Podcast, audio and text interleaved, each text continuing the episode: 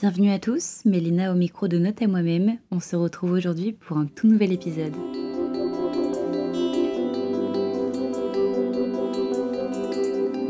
Avant de démarrer ce podcast, il faut que je vous dise quelque chose. Ça fait au moins cinq fois qu'on essaie de, de démarrer, mais on se pète des barres à chaque fois. Donc on va essayer de prendre sur nous parce que c'est vraiment pas facile.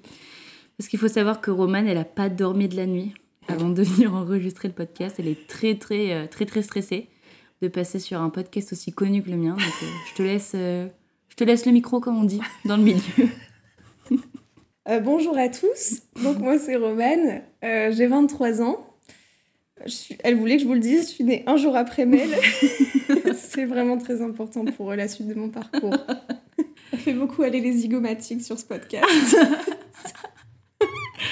Est-ce que tu pourrais nous introduire un peu ton parcours, histoire de nous donner un peu les bases et de savoir de quoi tu es partie. Alors, euh, du coup, euh, j'ai fait une scolarité assez euh, normale. J'ai été bonne élève, mais pas non plus la meilleure des élèves. j'ai fait un bac S, donc j'ai choisi scientifique pour à la base faire PACES. Donc je voulais faire médecine. Au début, je voulais faire médecine pour être pédiatre et après maïeutique pour être sèche-femme. Mais il y a deux raisons qui ont fait que je n'ai pas fait PACES. Tout d'abord, euh, j'avais une vision directe de la PACES car euh, à l'époque, mon copain euh, faisait PACES. Et je pense que je n'étais vraiment pas prête à faire un, voire deux ans où j'étais privée de tout, de vie sociale, sans, sans, être sûre de pouvoir réussir. Et aussi, j'ai fait le salon de l'étudiant à Lille, l'année de, mon année de terminale. Et je me suis, j'ai découvert la psychologie et euh, je ne connaissais pas du tout et vraiment euh, du jour au lendemain, je suis rentrée chez moi, j'ai fait un tableau avec les points positifs et les points négatifs des deux et j'ai dit à mes parents, euh, bah en fait je change, je ne fais plus médecine, je fais psycho. Donc ça a été un petit choc quand même pour mes parents, surtout qu'ils m'avaient payé la prépa, donc j'étais quand même mal par rapport à ça. Mais euh, oui, je me suis rendu compte qu'au final, c'était pas du tout euh, ce, dont, ce que je voulais faire, euh, la, la PACES. Et de toute façon, quelque part, tant pis. Enfin, effectivement, c'est dommage parce qu'ils ont mm. dépensé deux ans de prépa. Mais il vaut mieux que ce soit dans ce sens-là plutôt que quand on connaît mon parcours. Moi, je m'en suis rendu compte bien après, en étant dedans. C'est trop chouette que tu aies eu cette vision un peu euh, externe en mode bah voilà mon copain est en train de faire ça et genre ce qu'il est en train de vivre c'est vraiment pas facile et je suis pas prête à le faire. Et c'est trop cool que tu sois passé par là pour euh, dévier avant avant que ce soit pas trop tard mais quand même un peu quoi. Ouais vraiment je voyais les cours euh, que ça allait être et ça me plaisait pas du tout. Et il a fallu vraiment d'une discussion avec un étudiant au salon de l'étudiant pour me dire bah en fait c'est ça que je veux faire et et donc j'ai fait ça. Enfin j'ai quand même postulé sur parcoursup euh, pour faire PACES. J'ai postulé à plusieurs facs de psycho aussi. Et aussi, je pense à une licence pour être EduxP. Et je crois que j'ai été prise à toutes. Euh, PACES, j'étais sûrement sur liste d'attente, mais j'avais fini par être prise. Et j'ai fini par euh, choisir euh, la licence de psychologie à l'université de Lille, donc en public. Et j'ai eu mon bac donc S, mention bien je pense. Enfin, oui, c'est ça, avec 15 euh, de moyenne. Ouais, ça va. J'ai eu 10 en maths quand même. c'est pas, gagné. C'est pas grave. T'intègres alors la licence 1 de psycho à l'université de Lille. Et euh, est-ce que ça correspondait assez à tes attentes au niveau du contenu des cours euh? Bah, en fait, comme je me suis décidée très tard, le salon de l'étudiant, je pense que c'était en janvier, donc j'ai intégré la fac en septembre j'ai pas eu le temps de vraiment me faire des attentes sur ce que c'était la licence de psychologie, comme en plus je ne m'y étais jamais vraiment intéressée. Donc je n'ai pas été vraiment déçue. Euh, c'était bien, mais après je sais qu'il y a beaucoup d'étudiants qui sont déçus en arrivant en licence parce qu'on n'a pas vraiment de cours. On nous apprend pas euh, dès la L1 euh, comment gérer une dépression par exemple. c'est des cours très généraux euh, il y a beaucoup de théories, euh, des choses qu'on ne pense pas apprendre. Enfin, je me rappelle, on a des cours sur la vision, enfin, vraiment la vue, quoi. On a des cours, énormément de statistiques, euh, de la neuro. et c'est vraiment des choses que les étudiants ne sont pas... Enfin, ils ne pensent pas avoir ça en licence de psychologie. On ne pense pas qu'il y ait vraiment un rapport. Et au final, on en fait vraiment beaucoup. Après, des fois, je me dis, genre, c'est vrai que c'est ça censé être logique de nous fournir toutes les bases après pour développer mm. le domaine de la psycho. Mais c'est vrai qu'on se rend pas compte euh, du volume que ça peut représenter au niveau des sciences. Surtout que la fac de Lille est très scientifique, donc euh, ça y va, quoi. Ouais, il y a eu beaucoup d'abandon. Je crois qu'en L1, on était 1300, et en L2, ça descendait à 800, 900, et en L3, 600, quelque chose comme ça. Donc il y a plus de la moitié, je crois, qui a, qui a arrêté ou qui n'avait pas leur année. euh. Ok. Toi, tu obtiens ta L1, tu Ouais. passes en L2, et là, tu te spécifies peut-être un peu plus. Euh, ouais, euh, je commence à prendre. euh, En fait, je savais que je voulais travailler avec les enfants. Donc, je prends une UE qui s'appelle Psychologie de l'éducation.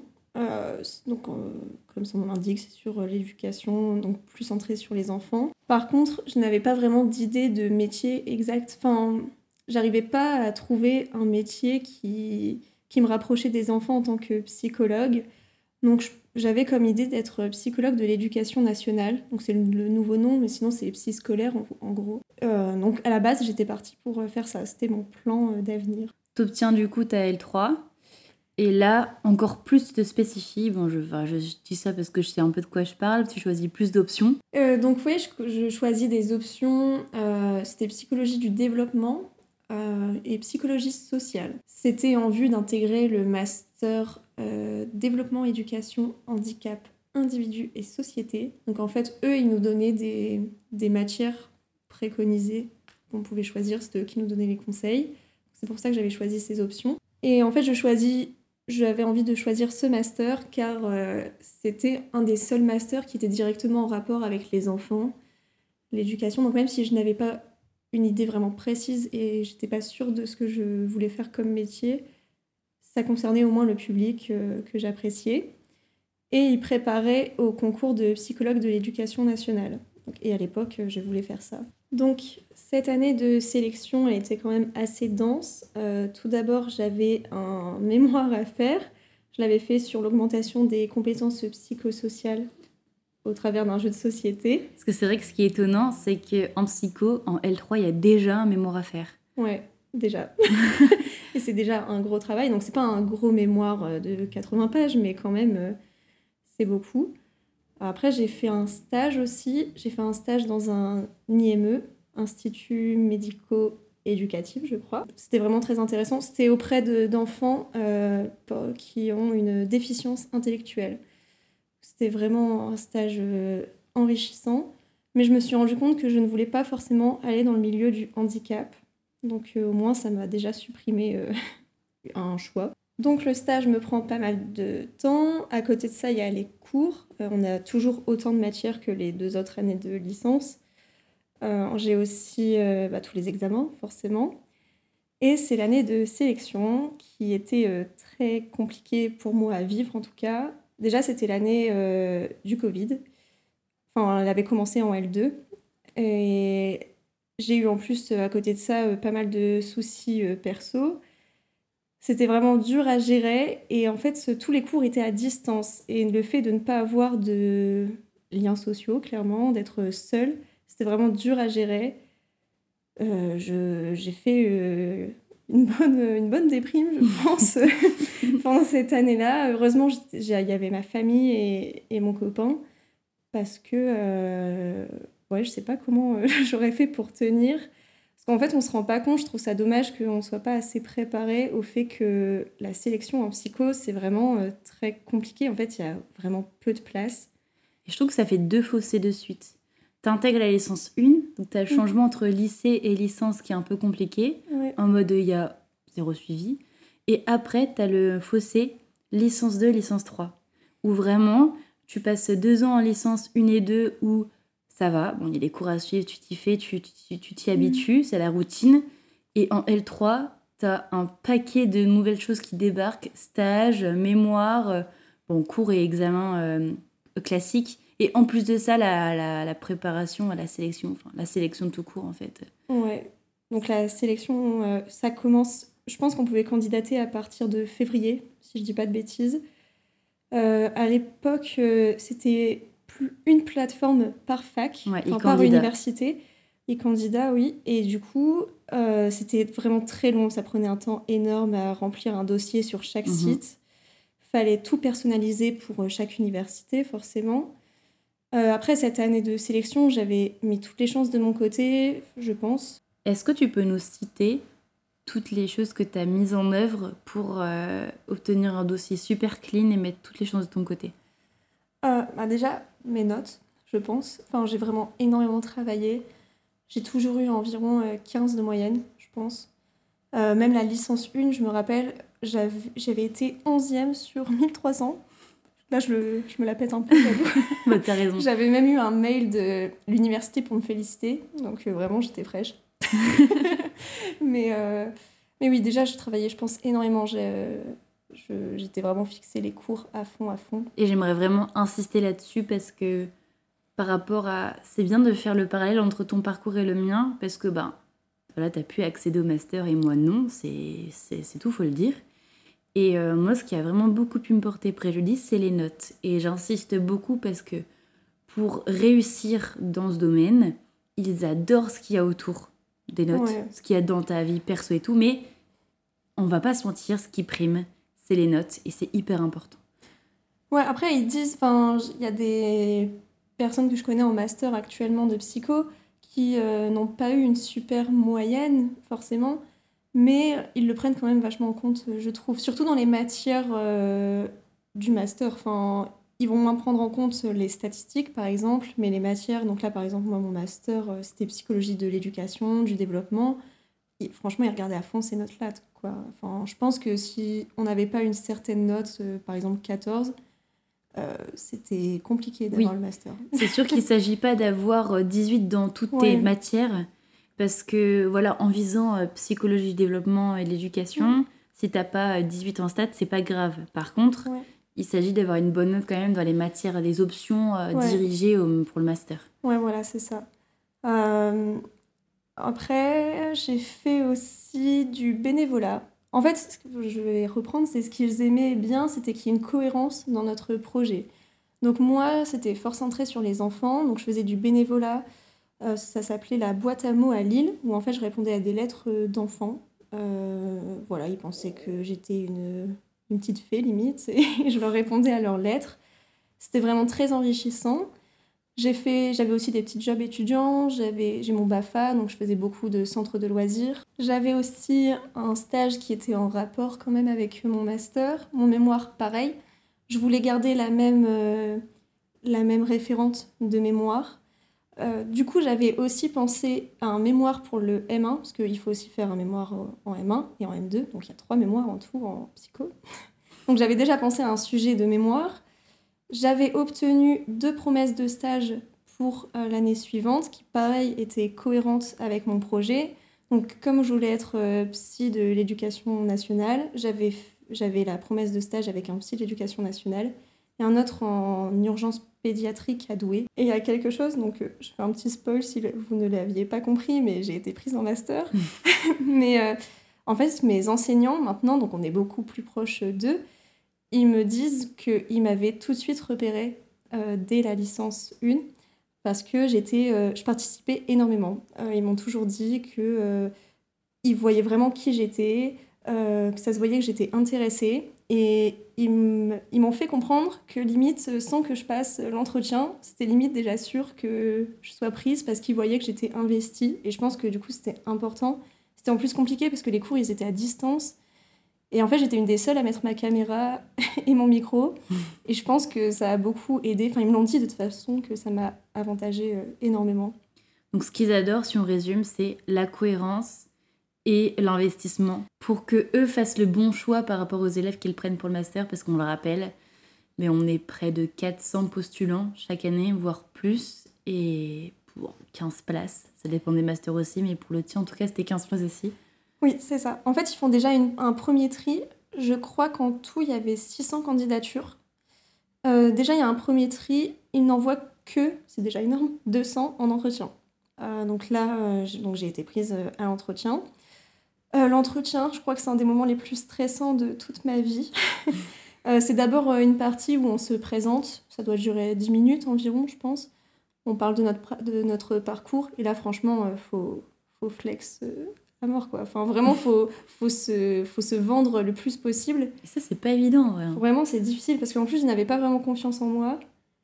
Et c'était dur de... Vraiment, bah, de faire genre, j'étais sûre de moi, et Il fallait vraiment euh, prouver que tu étais mieux qu'un autre, quoi. Ouais, voilà, c'est ça. C'était compliqué. Et après, c'était euh, les questions. Euh, les questions à Lille, franchement, ils ont été géniaux. Enfin, de toute façon, les enseignants à Lille, je les trouve, en tout cas dans mon master, je les trouve particulièrement incroyables. Ils m'ont posé que des questions sur mon projet d'avenir, mon mémoire, mes stages. Enfin voilà, c'était assez simple de répondre. J'avais postulé dans beaucoup d'autres masters, enfin beaucoup, 8 je pense, un peu partout en France. Et j'ai été prise à, tous. enfin, en fait, j'étais prise à tous, soit sans entretien, soit j'ai été prise à l'entretien. Sauf que comme euh, l'entretien de Lille était dans les premiers, euh, bah, en fait, j'ai directement refusé les entretiens des autres. J'ai passé qu'un seul autre entretien, c'était à Amiens. Et franchement, c'était pas terrible, c'était horrible. les profs, ils m'ont posé des questions théoriques, euh, ils me regardaient pas. Enfin, c'était vraiment euh, compliqué. Euh, je l'ai très mal vécu. et en plus, je l'ai passé avant l'entretien de Lille, donc j'étais encore plus stressée. Mais c'est vrai que dans ton master, on disait qu'ils ont essayé de faire une sélection assez saine, dans le sens où ils se sont intéressés à toi lors de l'entretien, par rapport à à ce que la formation peut t'apporter, pas l'inverse en fait. Ça c'est hyper euh, bienveillant en fait. Oui vraiment, après c'était vraiment spécifique à mon master, je sais qu'ils ne sont pas tous comme ça les enseignants dans tous les masters à l'université de Lille, parce qu'il y a à savoir qu'il y a neuf masters en public. Ouais, il faut pas généraliser ton cas. Euh, dans d'autres masters avec d'autres étudiants, ça pourrait se passer différemment. Quoi. Après, ça, ça dépend aussi de tout ce que toi, tu as mis en place. D'ailleurs, avec le recul, comment tu as ressenti cette année de licence 3 avec toute cette sélection? Comment tu t'es senti au fil de cette année? Euh, sincèrement, très mal. Enfin, c'était vraiment, je pense, euh, la pire année de ma vie. Enfin, après, comme je l'ai dit, il y avait aussi des problèmes perso à côté. Mais euh, même, je pense vraiment qu'on n'est pas assez préparé. Enfin, je m'y attendais vraiment pas que cette année de sélection, c'était si difficile. Donc, vraiment mal. sincèrement. Puis on va pas se mentir, je trouve qu'elle vient tard, cette grosse sélection. Je sais qu'avant, c'était au cours de la L2 et L3. C'est l'inverse. C'était au cours de entre la M1 et la M2 entre, ouais, c'était encore pire même, parce que c'était encore plus tard. Tu pouvais, tu pouvais avoir fait 4 ans et au final, euh, pas réussir. Ouais, c'est ça. En fait, ce qui était stressant, c'était de me dire, euh, ça tombe, j'ai fait 3 années de licence de psycho et je voyais pas ce que je pouvais faire d'autre. au final, c'était un peu euh, ton cas. D'ailleurs, tu as très bien rebondi. mais, mais oui, vraiment, je ne savais pas quoi faire. je m'étais dit, je pense que je plaque tout et je fais un projet complètement différent. Bon, on a eu un petit spoil il y a quelques minutes, t'as accepté en M1. Et là, est-ce que tu te sens euh, totalement accompli euh, dans ton parcours? Est-ce que tu te dis, ok, je suis à ma place et euh, c'est parti, dans deux ans, je, suis diplômée et, je suis psy pour enfants? Ou ça se passe autrement dans ta tête à cette période de ta vie? Franchement, mon Master 1, je l'ai plutôt bien vécu. En fait, je m'étais dit, si je suis prise en, en master de psycho, euh, j'allais tellement mal que je m'étais dit, à partir du moment où tu es prise, euh, il faut que tu sois la plus heureuse possible, euh, tu vis ta vie à 100%. Et je pense que c'est quand même ce que j'ai fait. j'ai profité au maximum, j'ai fait des choses que je n'avais pas l'habitude de faire. J'étais moins concentrée en soi sur mes études et ça m'a fait beaucoup de bien. J'avais besoin de relâcher la pression, enfin je m'étais vraiment trop bridée sur les études. J'avais même fait 23 choses à faire avant mes 23 ans quelque part, tu avais besoin de remplir certains objectifs plus perso pour peut-être te sentir plus épanoui dans ton master. Oui, voilà, c'est ça. Franchement, euh, j'avais besoin en fait de penser à moi, vraiment. Moi, et pas les études euh, en permanence. Et franchement, ça a marché. Je me suis plutôt bien sentie en master 1. Je me suis pas sentie, euh, je ne me suis pas sentie dépassée.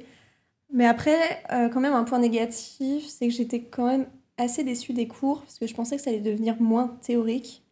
Et au final, c'était toujours énormément de théorie. Même là, actuellement, en Master 2, encore un petit spoil, c'est toujours très théorique.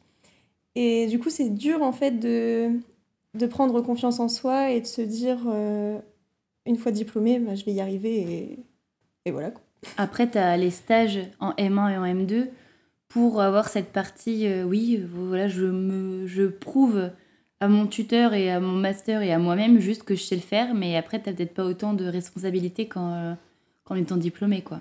Ouais, bah du coup, pour revenir au stage, en M1, j'ai fait un stage avec un psychologue d'éducation nationale. C'était très intéressant, mais je me suis rendu compte que ce n'était pas ce que je voulais faire. Euh, je trouvais que c'était fort axé sur euh, évaluer l'enfant, son développement, et pas vraiment l'aider. Je sais pas comment expliquer si je me fais bien comprendre, mais c'est beaucoup de tests de QI, par exemple. Et après, j'ai fait un autre stage en hôpital de jour pédopsychiatrique à Douai. C'était des enfants avec un handicap très lourd, un handicap mental. Et c'était vraiment très enrichissant également.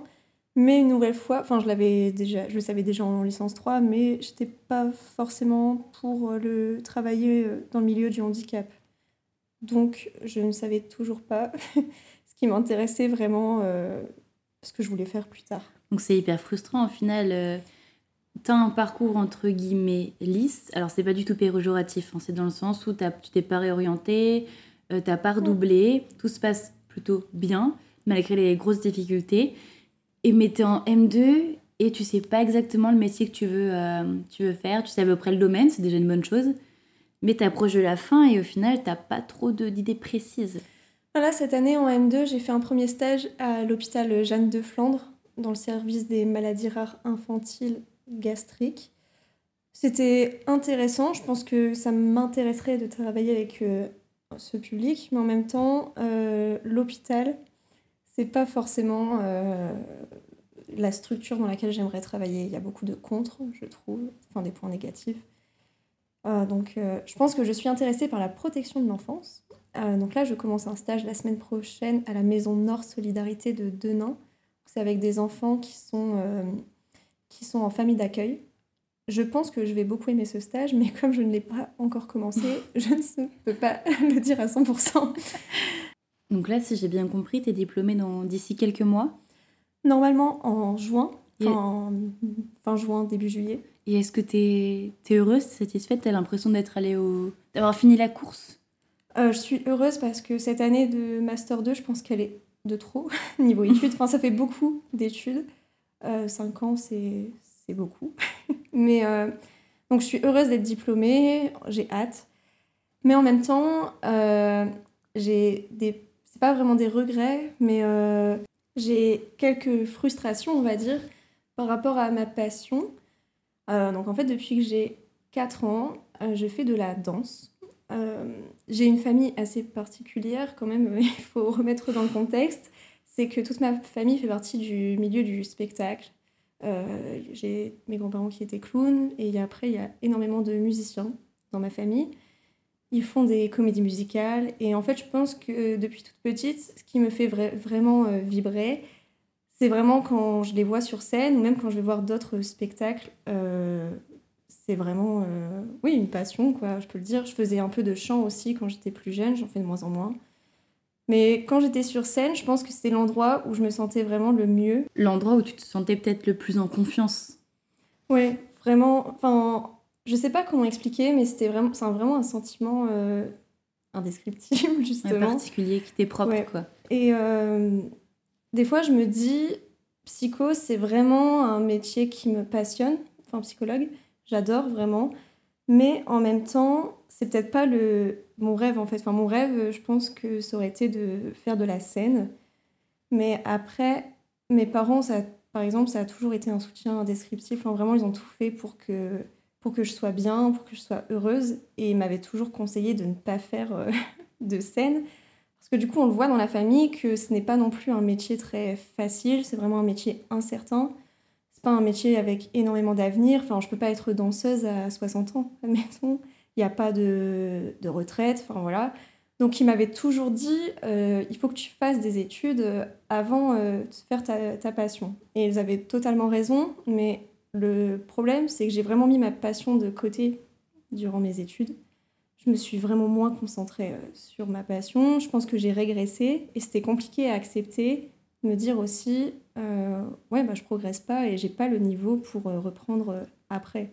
Et ce questionnement sur le fait de, de mettre ta passion euh, au centre de ton parcours, tu l'as eu euh, à une certaine période de ta licence, de ton master.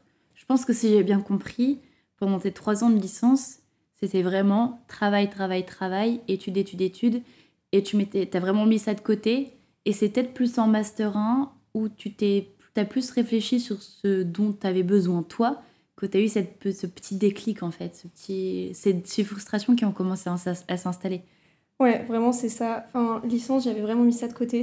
c'était toujours ma passion. Enfin, vraiment, ça me, oui, ça me passionnait toujours. Mais j'étais vraiment focus sur les études à 100%. Après, j'allais toujours voir les spectacles de ma famille. Euh, mais euh, j'étais moins à fond dedans, on va dire. Et à partir du Master 1, oui, j'ai commencé à avoir des, petites, euh, des petits regrets, peut-être. Et c'est vraiment, ça me travaille vraiment de plus en plus. J'y pense beaucoup plus.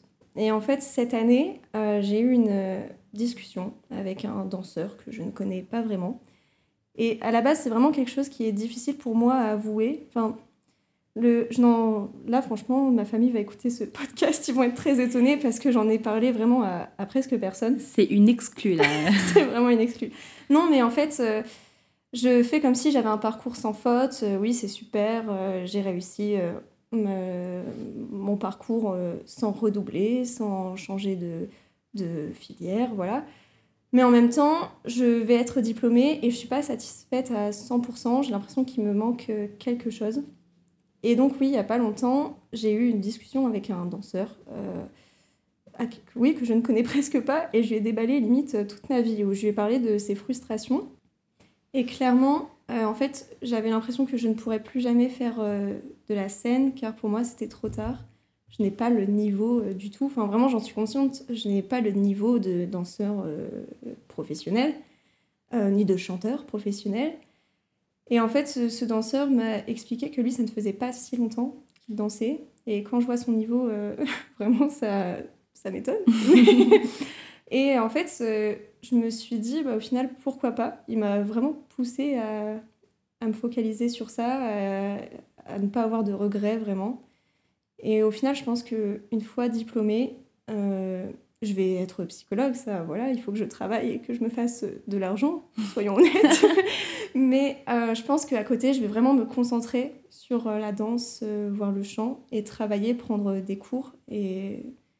Parce que, en fait, je pense que j'ai maintenant un objectif et je peux le dire clairement, c'est de faire un spectacle ou quelque chose, enfin, ouais, une comédie musicale ou voilà, au moins une fois dans ma vie pour euh, ouais, ne pas avoir de regrets. Quoi. Donc t'es pas là en mode euh, c'est tout, je change totalement, je veux faire ça de ma vie maintenant, c'est terminé la psycho, je l'oublie.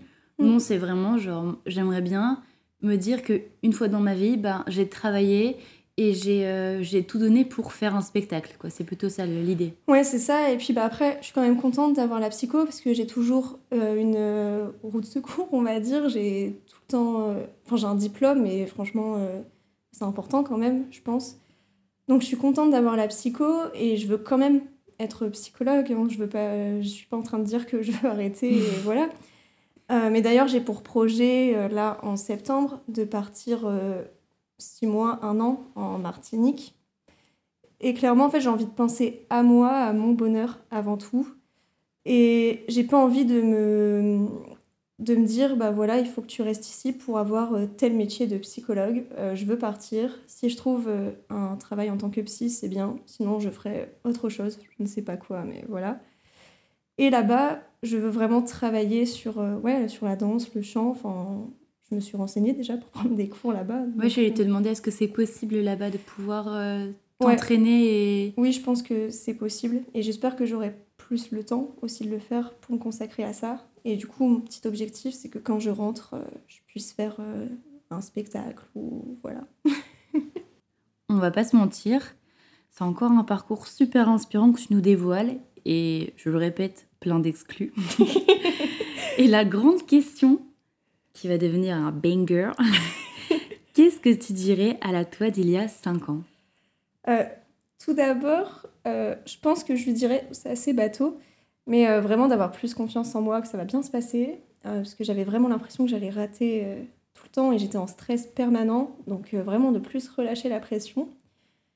Et aussi vraiment de penser à soi, de vraiment s'écouter soi-même. Je dis pas que j'ai fait ça pour faire plaisir aux autres, mais je pense que pendant longtemps, j'ai fait les choses pour les autres, enfin en pensant vraiment aux autres avant de penser à moi-même. Et c'est pas que je le regrette maintenant, mais je pense que oui, je pense que ça aurait été mieux si directement j'avais profité. Là, je pense qu'actuellement, je veux vraiment créer mon métier, on va dire. Je veux pas me mettre de limites, euh, je veux pas me brider sur certaines choses.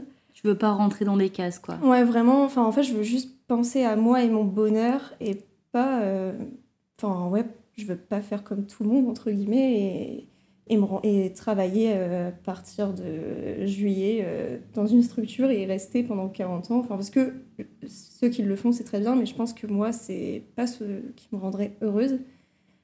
Et après, je pense que de toute façon, il n'y a pas de métier parfait. Euh, il y a des points négatifs et positifs dans tous. Et je pense que moi, surtout, j'ai souvent l'impression de regarder les points négatifs et pas assez les points positifs. Et je dirais aussi à la moi d'il y a 5 ans, euh, j'ai longtemps eu euh, l'impression que j'étais à la recherche d'un idéal permanent qui n'était en fait pas possible. Mais j'ai mis du temps à m'en rendre compte. J'attendais d'être heureuse tout le temps. Je voulais être tout le temps heureuse. Je voulais que ma vie ce soit tout le temps incroyable. J'attendais tout le temps qu'il y ait un truc de fou qui m'arrive. Bah ouais, que vraiment que quelque chose me tombe dessus, comme si ça allait, arriver tout seul euh, du jour au lendemain. Et je pense en fait que, enfin, je me suis rendu compte qu'il fallait que ce soit moi de le créer en fait ce, ce bonheur. Et que oui, la vie, c'est pas toujours. C'est très philosophique ce que je suis en train de dire la vie, euh, c'est pas toujours. Euh, ouais, euh, on est au top, il y a des trucs de fou qui nous arrivent, c'est sûr qu'il y a plein d'obstacles. Enfin, vraiment, je leur dis, c'est très bateau ce que je dis, mais au final, j'ai mis énormément de temps à le comprendre. Enfin, vraiment, dès qu'il y avait un petit obstacle dans ma vie, c'était. Oh, ma vie, c'est de la merde, quoi. que. Mais tu vois, c'est ce genre de, de vision que j'aimerais grave faire comprendre aux plus jeunes, donc du mm. coup, aux jeunes étudiants, ceux qui vont sortir du bac mais à la fois, tu sais pas ce que t'en penses, mais je sais pas si on peut vraiment prendre conscience de tout ça sans avoir eu des expériences et avoir eu un parcours. Ouais, non, je pense pas. D'un certain nombre d'années, tu vois. C'est Enfin, je pense pas, parce que si j'avais pas eu ce parcours-là, ça tombe. Euh, là, actuellement, je me remettrais pas autant en question. Je pense que c'est important aussi de se remettre en question euh, en permanence. Euh. Je pense qu'après, c'est notre génération aussi. La génération de nos parents, c'était moins ils étaient moins à la recherche de nouvelles expériences, alors qu'actuellement, on veut tout le temps euh, partir, euh, découvrir des nouvelles, euh, cultures, un nouveau métier, se lancer des gros défis, je trouve. Avant, c'était moins le cas. Après, c'est mon impression. Ouais, c'est pour ça que je trouve ça hyper inspirant. Dans, je dis pas, hein, je pense qu'à l'avenir, je souhaiterais interviewer des personnes plus âgées pour avoir un, un, recul encore plus important sur leur parcours. Mais je trouve ça davantage plus inspirant d'interviewer des personnes de mon âge qui ont un petit, un petit recul sur cinq années en arrière et qui comprenons euh, davantage les jeunes qui débarquent dans le grand bain de, du post-bac. Ouais, c'est ça. Bah, puis du coup, les avis de... qu'on a, généralement, c'est ceux de notre famille qui sont du coup très différents des nôtres. C'est clair. Donc, euh, pour résumer, à la moitié à 5 ans, je dirais des stress et attends pas euh, que le bonheur euh, arrive, mais crée-le toi-même. c'est beau, c'est beau, c'est beau. Et pour finir, on a quelques petites questions sur Instagram. Euh, on va garder l'anonymat et on va pas vraiment citer les, les questions, du moins l'une d'entre elles. Tu es pour ou contre? Pour, euh, je ne peux pas garder son anonymat. Pour Syriac, je lui réponds que je suis pour. Je suis désolée, je ne peux pas vous dévoiler le, le, le sujet. C'est on peut pas dire ça euh, au podcast. C'est pas, c'est, pas éthique. Quoi. Ouais, c'est pas éthique. Et euh, pour euh, Kiki, est-ce que ta clavicule se porte bien? Ma clavicule se porte mieux, car oui, il y a six semaines, j'ai eu un petit accident où je me suis fracturé la clavicule. et j'ai enlevé ma petite attelle hier. Et là, actuellement, je peux lever le bras. Donc, ça me fait très plaisir. donc, pour répondre à Kiki, ma clavicule se porte beaucoup mieux. Je vais enfin pouvoir reprendre la danse du coup dans deux semaines car ça aussi ça a été un petit coup de massue en fait mes amis m'avaient payé un stage de danse parce que certains d'entre eux savent que j'ai envie d'en faire davantage et euh, au moment de le faire euh, fracture. Ouais comme par hasard j'ai envie de dire. C'est bizarre c'est bizarrement louche. La vie ne veut pas que je réalise mon rêve eh ben, je te remercie beaucoup d'être venu parler autour de ce petit micro super sympa. Eh bien, merci à toi parce que vraiment, on dirait pas, mais c'est une vraie euh, thérapie. Enfin, c'est des choses que. Ouais, ça fait du bien. Hein. ouais, c'est des choses que je ne dis jamais. Enfin, ouais, je n'ai quasiment jamais dit à personne. Alors, c'est rien de fou, hein, vraiment. c'est pas des trucs de malade, mais ça fait vraiment du bien d'en parler. Et j'espère que ça aidera euh, pas mal d'entre vous. Après avoir écouté ce parcours super inspirant encore une fois. Et à bientôt pour un nouvel épisode de Note à moi-même. bye. bye.